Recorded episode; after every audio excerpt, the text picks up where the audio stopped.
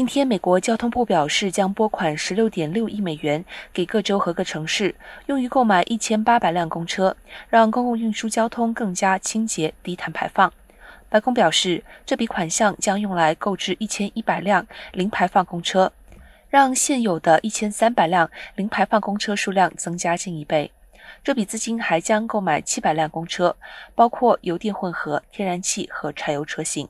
二零二一年通过的一兆美元基础建设法案，为一百五十个公车车队提供资金，帮助各州和各大城市淘汰较老旧的高污染公车。在美国人于二零一九年的一百亿次公共运输转乘旅途中，公车占约一半，但绿色公车仍然很少。